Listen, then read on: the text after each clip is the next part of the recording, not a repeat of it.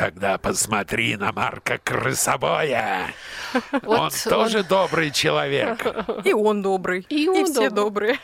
Не бывает чудес. Знаете, сейчас делают часто работы, киноработы сериалы. Получаешь э, приглашение и говорят, через две недели съемки. Ну и чуда не будет. Актеры, в основном театральные люди, они сказали, это Оскоевский, смешая Оскара Уальда с Достоевским. Ускоевский, я в первый раз такое слышу. Синемания «Высшая лига». Гости в студии. Актеры, режиссеры, музыканты, писатели и художники. Ну вот, наконец-то, Настя, привет. Здравствуй, Наконец-то мы дожили до пятницы. И самое главное в том, что уже, наконец, скоро весна. Господи. А скоро ли? А скоро Новый год.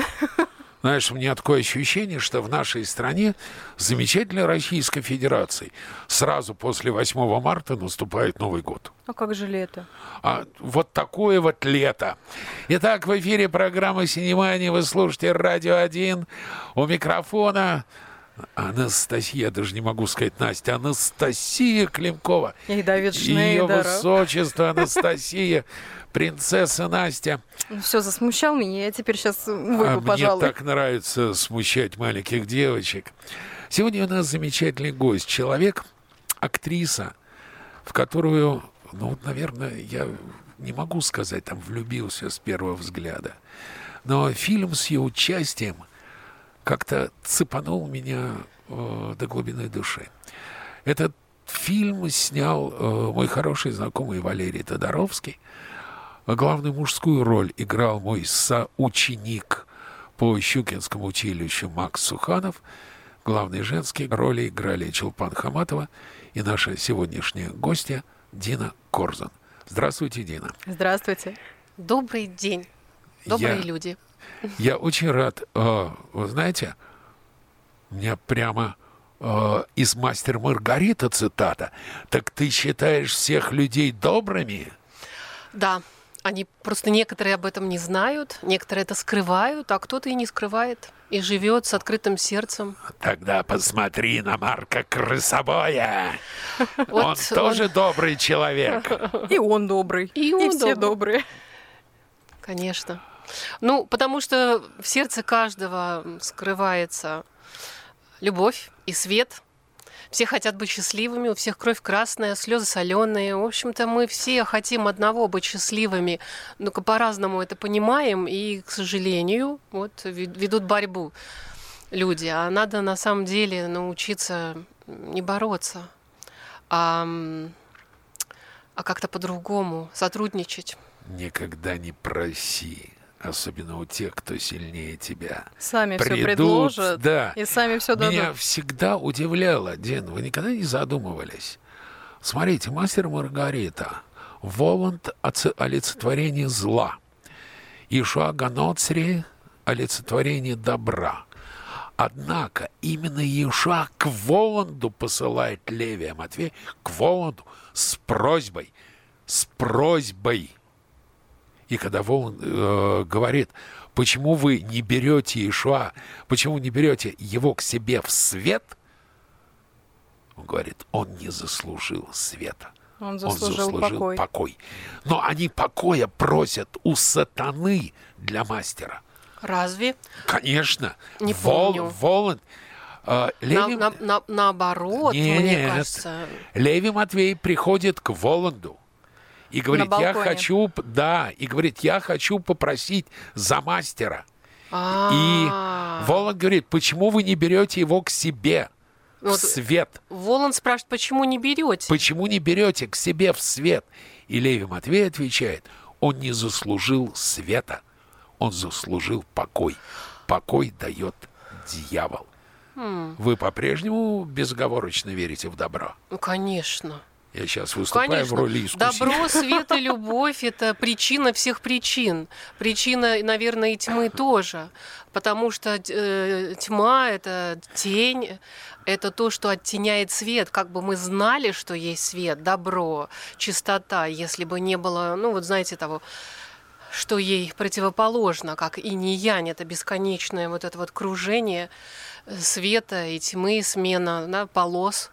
Конечно, безоговорочно верю, потому что причина всего, всего, абсолютно всех энергий, материи, духовной в первую очередь, которая как свет, звук, вибрация, потом да, духовной материи, и потом проявленный мир. Сначала мы о чем-то думаем, о чем-то там, да, мечтаем, творится, потом проявленный мир, может быть, спектакль, кино, программа даже, чтобы мы тут собрались, это должно было кому-то прийти в голову, мы должны были свести все обстоятельства.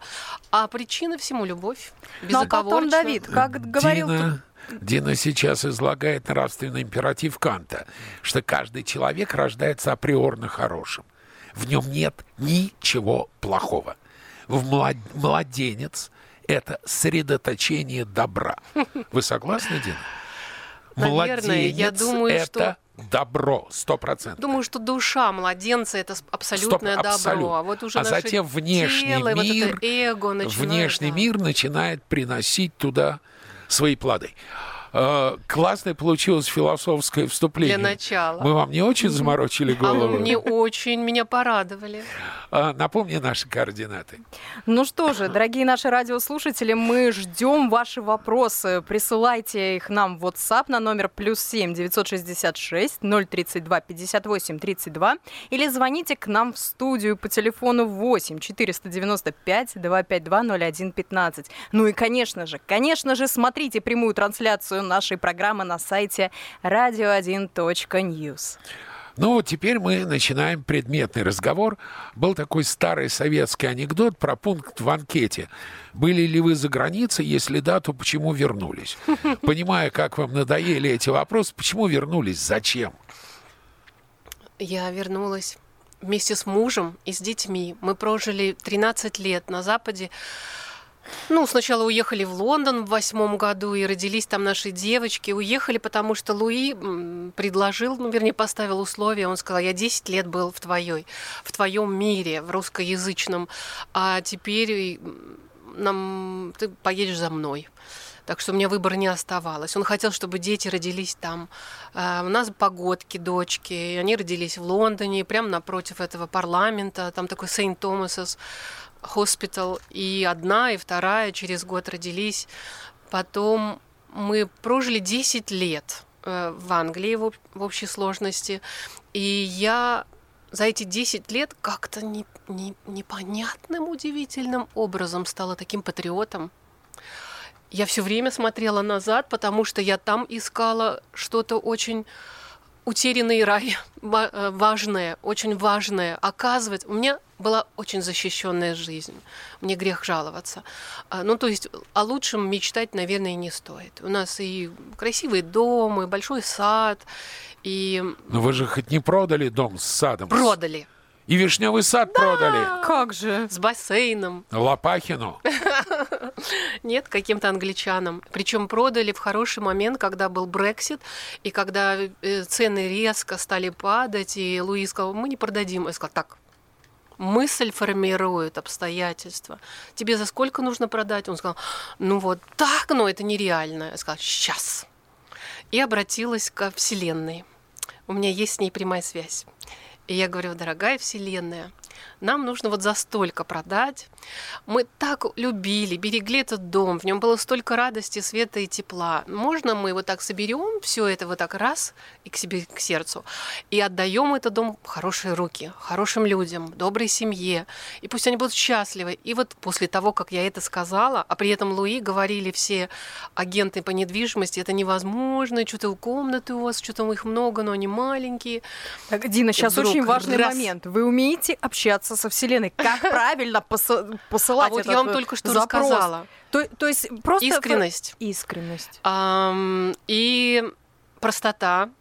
И нужно понимать, к кому вы обращаетесь. То есть я вот сейчас вас вижу, я разговариваю конкретно с вами. Вселенная это не нечто, что-то такое вообще бесформенное. Да, вот как? Ну, это разум Как выше, это какой-то вот фразы, абсолют, может. это энергия. Ну, ты понимаешь, что весь мир живой, каждый атом вибрирует а, э, э, смыслом и поддерживается. Вообще все здесь не разрушается, и микрофон работает, и телефонная связь работает, Вот, и электричество есть, потому что Вселенная это поддерживает. О, К ней можно Дина, о обратиться. телефонной связи. Видимо, наш с вами философский разговор о добре, добре и зле. Э, Павлюк, хороший вопрос. Жаль, что автор не подписался. Вопрос классный. Ну, Дина, можно ли простить человека, если он сделал больно, предал, обидел? Хороший вопрос, эм, философский тоже. И это зависит от сознания того человека, которого предали, обидели. Если он хочет носить э, эту боль, а это всегда тяжесть, это всегда болезнь, боль она разлагает, разъедает, как эм, соль вот это на дорогах разъедает нашу обувь. Если вам понятно, что будет разрушаться в первую очередь от боли и обид ваша собственная жизнь, то вы не захотите этого делать. Как простить? Ну, это на самом деле есть разные способы. Лично мне помогает только вся связь, ну, вот я называю это Всевышним, в его хозяйстве Вселенной, и вообще всей энергии. Это личность, это свет, это любовь, это тот, кто является причиной всего. Без этого нау- невозможно. Наденьте наушники. У нас звонок. У нас звонок, Ага. да. Без этого невозможно. Алло, здравствуйте. Здравствуйте. Представьтесь, пожалуйста. Меня зовут Виктория Вагнер. Очень хотела задать вопрос очаровательной гости. Дина, большую популярность вы получили после выхода фильма «Страна глухих». Интересно, сколько времени вам понадобилось, чтобы подготовиться к этой непростой роли? Спасибо за вопрос. Мне понадобилось, наверное, вот где-то 9 месяцев. Так интересно. Мы начинали с сентября э, ре- репетировать, и летом уже начались съемки. Я пришла впервые на первый кастинг, на пробы вот осенью. И потом меня вызывали в течение многих месяцев почти еженедельно. Пробовались разные героини на вторую главную роль. Потом собирали ансамбль, потом что-то еще и еще. И вот это долгое время позволило в моем внутреннем вот пространстве родить, создать этот образ. Он так хорошо проявился. У меня хватило времени на осознание всего этого сценария, этой истории. Без этого невозможно. Вот не бывает чудес. Знаете, сейчас делают часто работы, киноработы и сериалы. Получаешь э, приглашение и говорят, через две недели съемки. Ну и чуда не будет, не будет. Будет такой профессиональный какой-то такой блинчик. Поверхностно. Поверхностно, Не-не-не, да. Дина, Дина, Дина. Ну. В одном чудесном стихотворении есть замечательные слова. Оно так заканчивается. Это странное стихотворение посвящается нам с тобою. Мы с тобой в чудеса не верим, от того их у нас не бывает. Неправда. Для чудес тоже нужно а, Вера. вера. Вера. Конечно. Прежде всего, нужно верить в чудо. А вера, знаете, что это такое? Что это? Это знание. Мы верим Вы в то, что... материалистка. Нет, Я бы не знание это тоже духовная категория. Можно, знаете, чис- э, там писать сочинения, э, там, не знаю, учить математику, и в какой-то момент вдруг это все станет вот э, частью вашего сознания. И вы будете верить, что 2 плюс 2 это там 4 или какой-то корень там из чего-то, или цифра пи, потому что у вас это знание есть. Вы уже можете им пользоваться как инструментом. Люди говорят, вот вы верите в Бога? Кто-то говорит, я нет, я такой прям совсем материалист. Это потому, что у него не было этого опыта. А есть люди, которые приходят в- вот в этот мир, и они прям с детства уже, знаете, бывает, говорят, я там, мама, пойду и буду монахом, и мне ничего другого не надо. Вот такие есть интересные истории. Настя сделала большие глаза. Я удивлена, потому А что откуда почему? маленький ребенок а потому об этом что знает? эм, душа вечная. Этот опыт уже есть, был.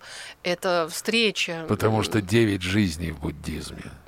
Ну Девять. и бесконечные жизни только у в, кошек. э, м, Не только. в индийской там философии. Давайте на одну минуту прервемся, потом переведем еще в более конкретное русло. Синемания «Высшая лига». Гости в студии. Актеры, режиссеры, музыканты, писатели и художники. Ну что, мы продолжаем. Э, Дина, надевайте наушники. У нас снова У нас звонок. снова звонок. Актриса Дина Корзун в прямом эфире программы «Синемания» на Радио 1. Алло, здравствуйте. Да, алло, здравствуйте. Как вас зовут? А, Меня зовут Евгения Фомина, и у меня вопрос нашей гости.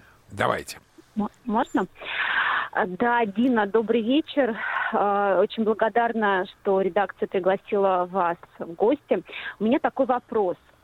А Вот когда съемочная группа работает над картиной, А, уже на этом этапе можно понять, будет ли картина успешна или признание зрительское – это непредсказуемая вещь? Наверное, этот вопрос Наверное, на этот вопрос мне будет не, не просто ответить, я все-таки не продюсер, не режиссер. Но я помню, когда мы снимались э, в стране глухих, э, еще мы тогда снимали на кодек, на пленку. Это сейчас все на цифру снимают. А ее Ох, про... Что тогда стоило получить кодек, да. а не шестку и не свему? Ее проявляли и просматривали в таких специальных кино, кинозалах э, всей группой для того, чтобы понять, как, как идет работа, хороший ли материал, качественно ли все. И я помню, после первого такого проявленного материала продюсеры при, пришли ко, ко мне и сказали, Дина, это что-то. Я тогда ничего не понимала, о, о чем они говорят. Ну, я просто была благодарна и рада, что вот люди довольны. Я свою работу хорошо выполняю. У нас есть некий информационный повод. Мы не просто пригласили Дину Корзун, потому что она замечательная барышня, чрезвычайно интересный собеседник и талантливая актриса. Дело в том, что скоро состоится премьера спектакля. Нем мне так понравилось название «Как я пришла в сознание». Дина, как вы пришли в сознание и зачем вы оттуда выходили? Ой, хороший вопрос. Вы знаете, мы все рождаемся неосознанными. Мы рождаемся и думаем, я тут пришел сейчас, я тут самый главный, я должен наслаждаться, я буду счастливым, во что бы то ни стало. А жизнь так раз, два, как кошка начинает с нами играть, и вдруг больно, вдруг предали, вдруг ты плачешь, вдруг э, потеря, вдруг вызов судьбы, вдруг трудности. Ой, ухода из жизни любимых, дорогих людей. Оказывается, в этом мире просто жить и наслаждаться невозможно. И здесь не все подчинено мне, и все здесь как песок или как вода протекает сквозь пальцы. И вот в какой-то момент мы вдруг начинаем э, бастовать и говорить, это что здесь такое, это кто тут так придумал, я не, вообще не, не, я собираюсь тут только наслаждаться. И происходит новое рождение второе рождение, по-настоящему человека, думающего, принимающего эту жизнь такой, какая она есть, не боящегося вызовов ее и использующего все эти сложности для того, чтобы стать лучше. И это нужно прийти в сознание, это надо выйти из комы, вот из, из этой первой, в которой мы такие пришли, я тут сейчас быстренько развернусь, а потом все так быстренько, время течет, секунды летят, года промахивают, и ты такой, а я это не успел, а я то. И чтобы не прийти к финалу жизни разочарованным, злым мизантропом, ненавидящим людей, жизнь, а чтобы а, раскрыть свои крылья, которые все время прятал в свитере, они есть у каждого. Чтобы стать самим собой – чтобы распахнулось сердце, ты мог жить бесстрашно, чтобы ты знал, что все вызовы судьбы, все предатели, они нас, они нам учителя, все друзья — это поддержка на пути. В любом случае опыт. Каждый человек опыт. в нашу жизнь Диночка, приходит простите, у нас э, звонок. Опыт. А, да, алло, здравствуйте. Алло, здравствуйте, Дина, добрый день. Меня зовут Яна Трофимова. Спасибо вам большое за эфир, очень интересно слушать. У меня следующий вопрос. Как вы готовились к роли человека с ограниченными возможностями и появились ли у вас поклонники из этого круга людей? Я готовилась э, с помощью замечательной э, переводчика, сурдопереводчика, женщины Ирина Москвина. Она раб... Извините. Она работала преподавателем в институте, в колледже. Я ходила за ней, как хвостик, сидела на всех уроках – смотрела, как ребята себя ведут, как они отвечают.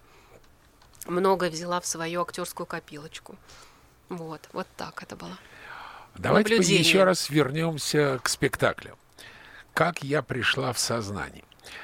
Э, вообще очень необычный жанр, который достаточно редко встречается на сцене.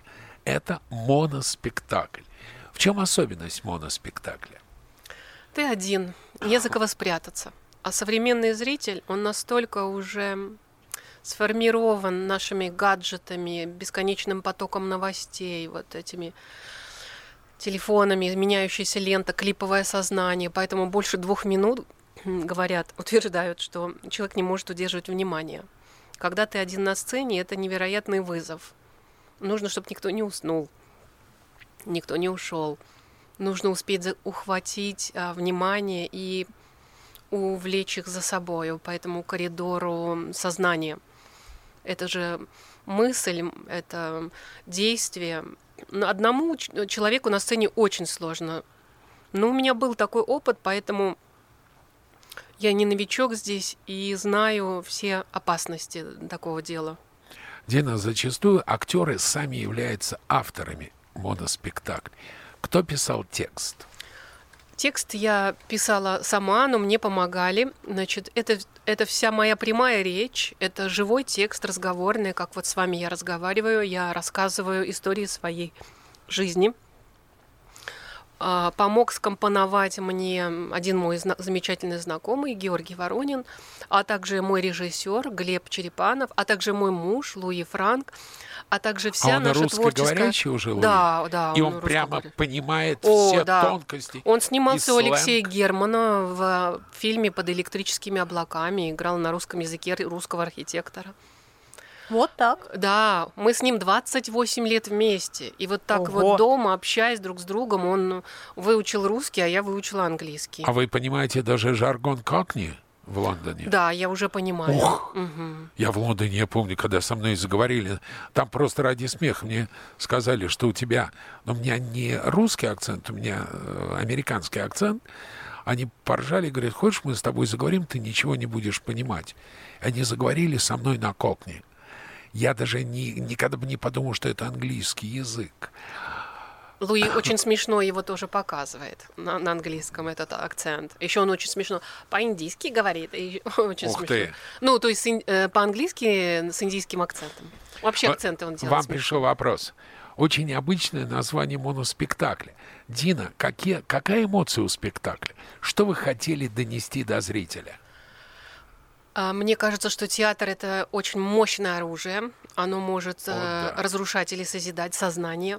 Может, знаете, это тонкие яды. Можно такую нехорошую вещь э, с книгой или спектаклем, или даже с фильмом внедрить э, человеку в сознание, ребенку, да, это поэтому правда. это большая ответственность. И мне всегда хотелось, даже если мы говорим о том, что мир страшное место, о том, что люди не всегда человечны, о том, что мы не умеем дружить и любить, но все равно нужно показывать надежду и хотя бы хоть какой-то путь, хотя бы несколько шагов, как это можно пробовать, практиковать. Поэтому главная эмоция моего спектакля это благодарность благодарность. Вообще этого очень мало в нашей жизни. А благодарность, благодарность кому? Жизни, испытаниям, вызовом всему тому, что меня сбивало с ног и ставило на колени. Я научилась подниматься, идти вперед. Благодарность и за друзей, и за работу, и за успехи, и за взлеты, но особенно за предательство, недоброжелателям. Только благодаря им я научилась прощать. Слушайте, это сильно. Прощать. Мне кажется, это и есть вопрос, э, точнее, Дина, ответ на вопрос, да. можно ли простить. Дина, mm. что сказать мне о жизни, что оказалась длинной? Только с горем я чувствую солидарность. Но покуда мне рот не забили глиной, из него доноситься будет лишь благодарность. Это Иосиф Бродский. Прямо абсолютно то, что сказал один. Насчет театра Дина удивительно права. Помнишь, были времена, когда население было неграмотно, не было телевидения, не было радио, газеты были доступны только избранным, очень немногочисленным людям, которые умели читать. И тогда единственным способом был театр. театр. Поэтому пуритане, когда пришли к власти, первое, что они сделали, сожгли театр Шекспира. И потом, когда была реставрация, когда вернулись пуритане к власти, они опять сожгли театр «Глобус». Нахалы. Потому что Шекспир был опасен. Вот. И прекрасен. Зачем вам понадобился режиссер?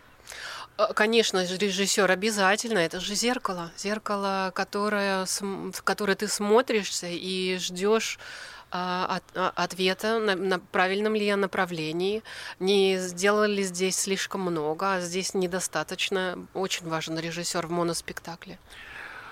Чудесный вопрос, забавный такой, скептический. Дина, говорят, что любовь живет три года, а вы 28 лет вместе с мужем. Как получается сохранять любовь? Есть разные понимания любви. Любовь как влюбленность, как привлечение, как э, просто интерес, там, не знаю, какой-то сексуальный. А есть ступени, градации. И к настоящей любви люди идут по семь лет много раз, поднимаясь в сознании и раскрываясь по настоящей любви. Только в конце жизни можно друг другу сказать, я тебя так по-настоящему и любил. Спасибо тебе. Мы с Луи прошли все. Мы очень с ним разные люди. За 28 лет у нас было пару раз, когда мы хотели расходиться. Действительно, это Мне не, кажется, это у всех бывает. не любовь живет три года, а, а интерес. И тут это неизбежно к этому нужно спокойно и нормально относиться. Но затем, когда вы чувствуете, что она уходит, нужно выстраивать заново отношения. Нужно снова вот тот проявлять интерес друг к другу, приглашать куда-то друг друга, делать подарки, научиться слышать и понимать и чувствовать другого человека. Не, а, я знаю его как облупил. Мне кажется, такое перерождение некое да, происходит. отношений. И вдруг начинают открываться те грани, которых ты не знал. И постепенно они накапливаются, и рождается благодарность и дружба, а потом мы переходим в любовь. И вот потом вдруг ты Ой, опять влюблен в своего там мужа или жену. Но спокойно, спокойно относимся к тому, что чувства снова могут охладеть, но так семь раз. Э, Я бы такие истории вечно У нас слушала. теперь э, сегодня такой мастер-класс для девушек, но мы должны прерваться на прозу. Синемания «Высшая лига». Гости в студии. Актеры, режиссеры, музыканты, писатели и художники. Пока жива, с тобой я буду. Душа и кровь нераздвоимы. Пока жива, с тобой я буду. Любовь и смерть всегда вдвоем. Мне очень нравится, что любовь и смерть всегда вдвоем. Дина, почему вы не побоялись рассказать в спектакле о некоторых личных моментах и проблемах вашей жизни? Я э, для всех слушателей. Три часа назад я позвонил своему соученику, мы с ним заканчивали одно учебное заведение, театральное училище имени Щукину, Глебу Черепанову, который ахнул и сказал, что Дина, передавая ей привет, говорит, это спектакль, это настолько ее исповедь. Так как вы не побоялись исповедаться перед незнакомой аудиторией? Потому что эта история э, все равно живет отдельно уже от меня. Я ее уже прожила, я ей благодарна. Она как художественный образ существует. Мы читаем книги об Анне Карениной, не знаю, «Война и мир». Это такая же уже литературная история. Зритель может ее э, слушать и относиться к ней как к художественному образу, в который важен вот этот вот эм, опыт, э, личный, пережитой, настоящий. В этом, мне кажется, ценного то, что я действительно какие-то вещи прожила, прошла, и я им благодарна. И если будет необходимо, наверное, не отказалась бы пройти еще раз. Мы вот сейчас... Еще раз? Мы сейчас в паузе говорили о, о, о многих вещах. И дело в том, что это касается почти всех людей. Нам так или иначе знакомо чувство одиночества, э, так или иначе в разной пропорции знакомо чувство предательства. Мы знаем, что такое потери. И эти вещи не обсуждают, не учат в школе, как к ним относиться. И каждый выплывает как может, как один. Часто бывают люди, э, Как даже под- котенок. как подрост... бывают подростки, у которых внешне вроде все хорошо, все гладко, а потом вдруг раз и выходит человек из окна. И таких случаев все больше в современном Все мире. больше и больше. А надо, надо говорить об этом. Нужно сказать, что мы сюда пришли не наслаждаться. Этот мир никогда не будет идеальным. Никогда не будет идеальным. Не надо обманывать никого. Здесь нужно из Себя в первую очередь. брать все, что, что нам, э, все эти трудности, и проходить их, брать как инструмент э, роста и становиться лучше. Здесь есть все в этом мире для того, чтобы мы стали лучше. Правильно реагировать не умеют. Правильно реагировать. Да, убиваются, там, не знаю, чуть-чуть что-то идет не так, и все, э, дети ладно, убиваются. ладно, убиваются. М, Хуже, когда убивают. верно. Вот Хуже. хуже. Мне вообще почти все слова Дины хочется комментировать стихами. Она настолько классно говорит. Вот все, про что она Душевно. говорила. Откуда вышли мы, куда свой путь вершим, в чем нашей жизни смысл. Он нам непостижим. Как много чистых душ под колесом лазурным сгорают в пепел, в прах. А где, скажите, дым? Это написала Марха Ям много-много сотен лет тому назад. Как долго шла работа над спектаклем? Очень долго. Признаюсь, сначала была версия, где мы не говорили, что это мой личный опыт. Там была какая-то певица, Светлана Шиямова. Она из провинции приехала в большой город. И почти похожие истории. С этим сценарием мы обошли театр, и нам сказали, ну, неинтересно. А моя подруга, она продюсер и актриса, она сказала, Дина, сейчас время соцсетей, вот эти реалити-ТВ, говори себе. Скажи это Конечно. ты сразу. Так и произошло. В общем-то, у меня не оставалось выхода, но я была нацелена говорить об важных для меня вещах. И никак не, нельзя было говорить о них, обходя свой собственный опыт. Поэтому пришлось его разложить на столе и решать с ним, как быть, использовать как инструмент. Вот. Я так вижу Дину, которая сидит с карточкой, говорит, так, про это будем говорить? Про Откладываем это не направо. Про будем. это не будем, откладываем А про налево. это попозже, А возможно. Да, так и кстати, получилось. У нас 7 часов аудиотекста. э, Ого. Вот так мы наговорили истории, из А которых вы сколько на полтора идет? часа сложили. Вам э, вопрос. Мне, мне, мне Как вы понравился. ужали, господи. И, э, исповедь в моноспектакле. Вы это делаете для себя или это помощь для зрителя? Попытка помочь? Попытка помочь. Нет, мне не надо этого. Лично мне не нужно. Я это делаю, потому что верю, что он может иметь терапевтический эффект. Вы и верите это- в терапевтическое искусство? Да, вы знаете, я сама однажды попала на спектакль «Матросская тишина». Ну, не однажды. Однажды это было в первый раз. Театр Табакова. И там играет э, Машкова. Володя Машков, да, этого Абрама Шварца. Боже ж ты мой, я чуть не умерла.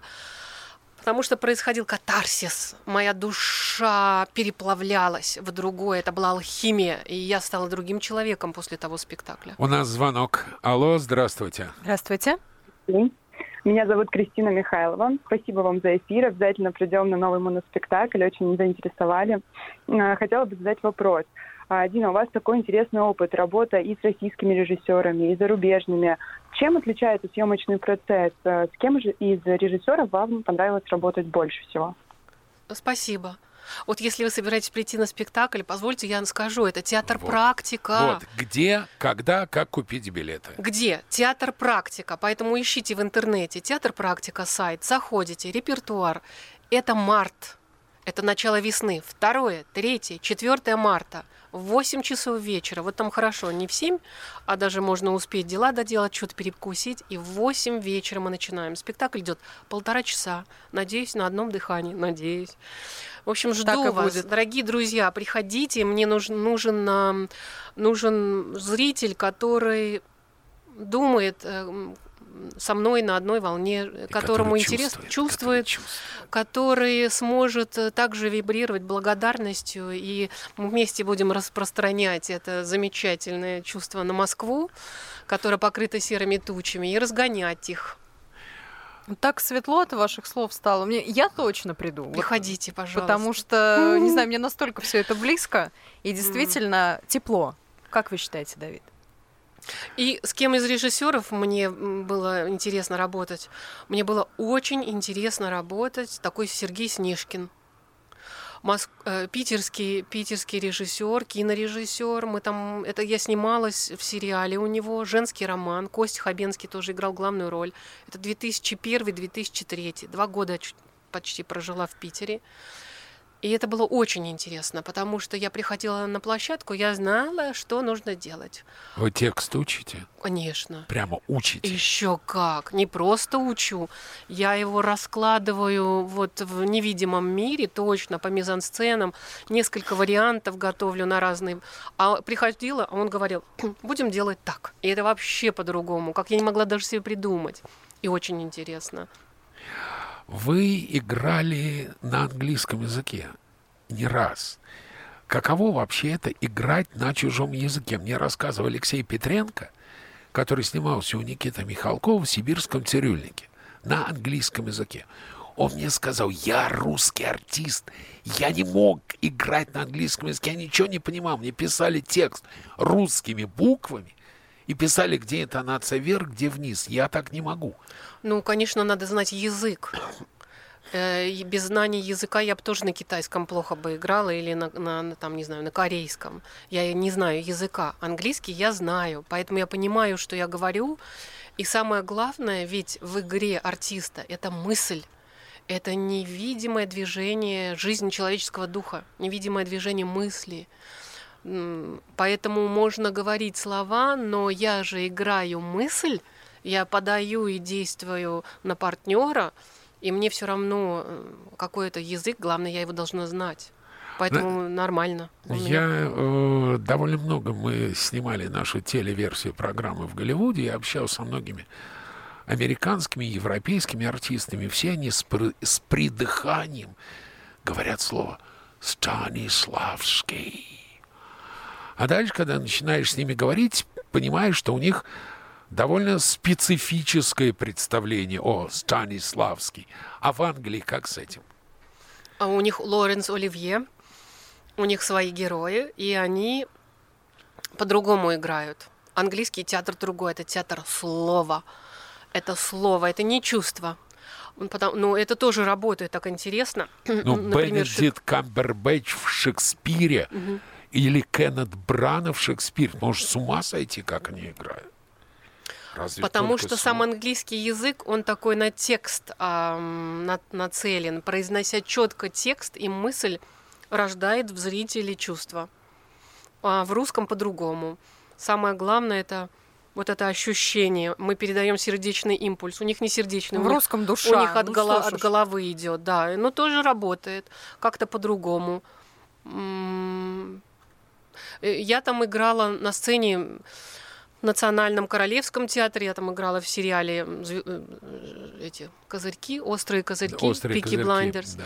Но так как я знаю английский язык, это как-то можно. Но все равно я везде играла... Русских? Да, поэтому никаких особых сложностей не было. Да вот смотрите, многие русские актеры пытались сделать успешную карьеру на Западе. Больше всего, наверное, в Голливуде. Угу. И никто до ролей первого плана практически не дошел. Почему? Они играют только русских, ну, как высокое проявление восточных славян. А так Почему так? Потому что там нет в Голливуде такого запроса. Можно даже больше сказать. Там есть запрет на то, чтобы играть хороших русских или вообще делать карьеру. Там а... это не нужно. Только хотел да сказать, своих вы? хватает. Своих а... хватает. Пардон, ему, мадам. А как же Юл Бриннер? Ну, он, знаете, как во сколько он, ну, он вообще был западный. Он так говорил по-английски, по-французски. Да он не русский. У него там что там, немножечко э, русских корней, бабушка там какая-то. Кёрк Дуглас. Да вот то же самое. Это, это нужно быть плоть от плоти их системы. Я понимаю, это Нила нужно Йовович, быть американцем. Это... Нужно и Юл Бриннер, он американец. Я знакома с его женой, потому что она лучшая подруга мамы моего мужа. В Швейцарии она живет. И они по, они какие русские? Что вы? Это нужно быть вот западным человеком, тогда какую-то карьеру ты сделаешь. А тебя должны чувствовать Именно как своего, а не по запаху. человек. Да. Да. То есть получается. Видите, то, французы что... могут сделать французам... карьеры. Да. Итальянцы могут сделать не, карьеру. Итальянцы не могут. А кто из итальянцев в ну, Голливуде ну, сделал карьеру? В Голливуде? Да нет.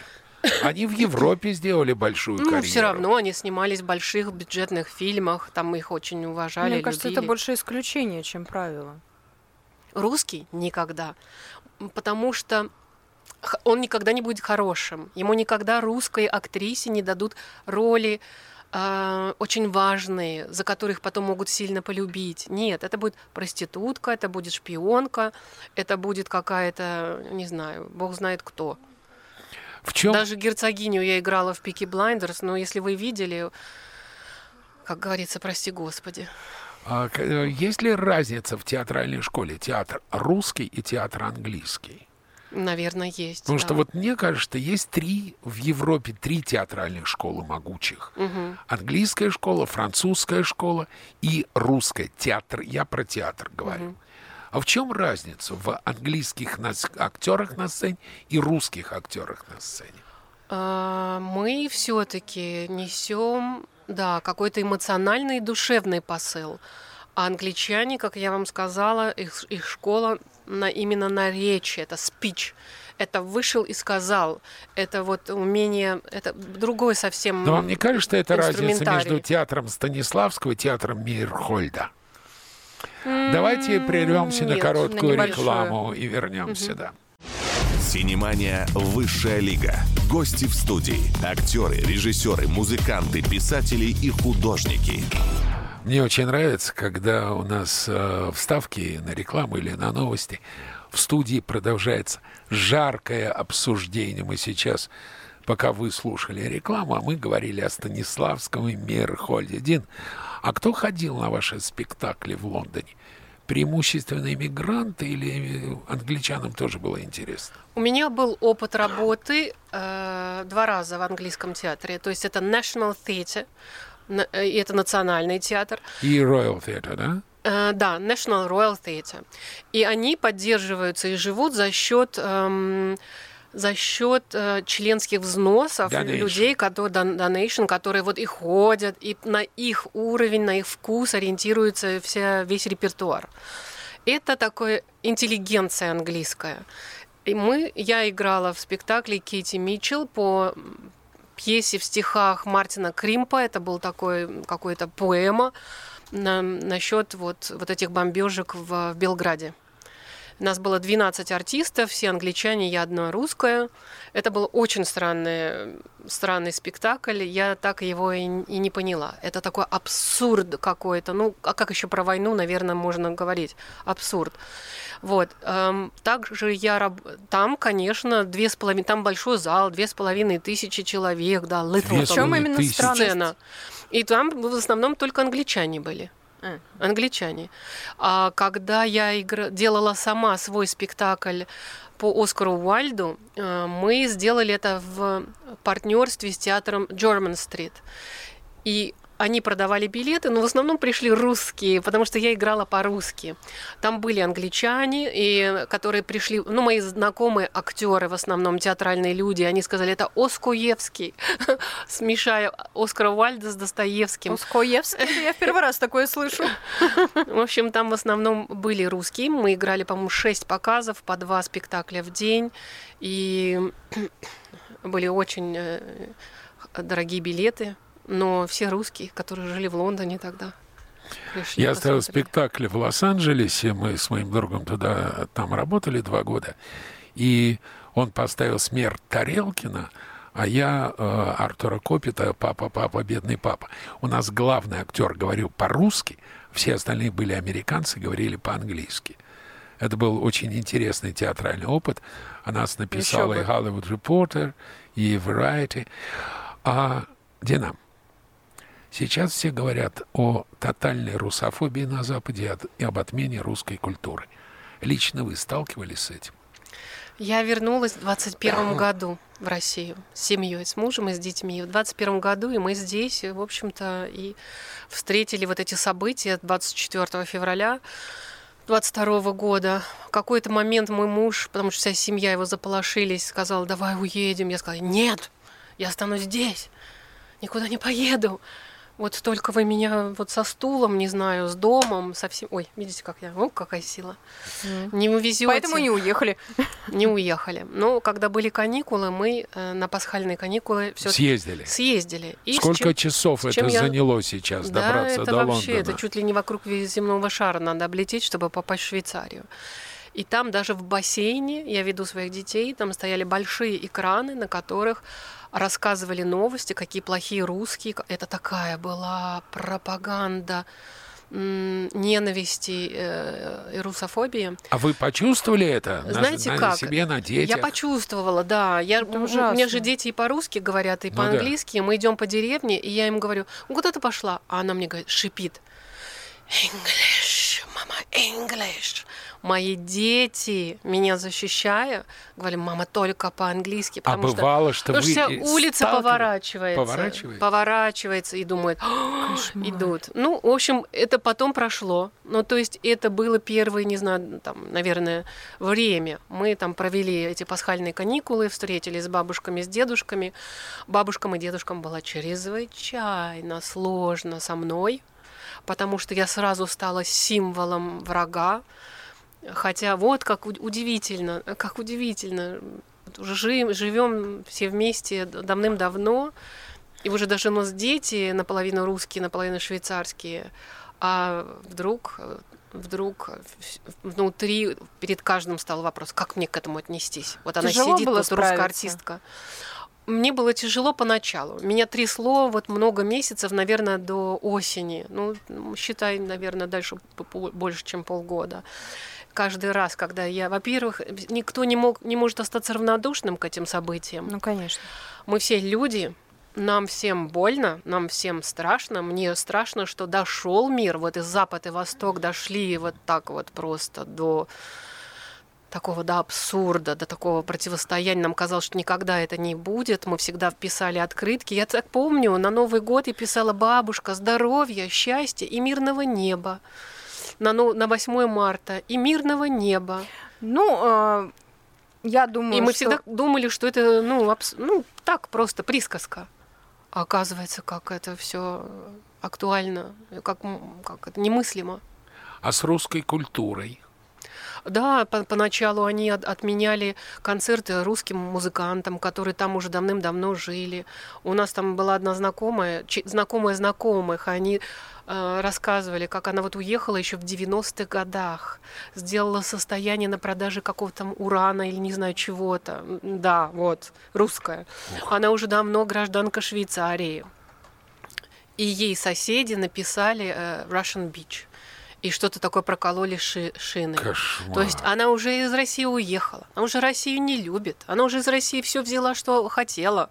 Она уже живет там себе счастливо со своими швейцарскими соседями. Она себя уже чувствует как мы же мы же друзья, мы же братья, мы же швейцарцы.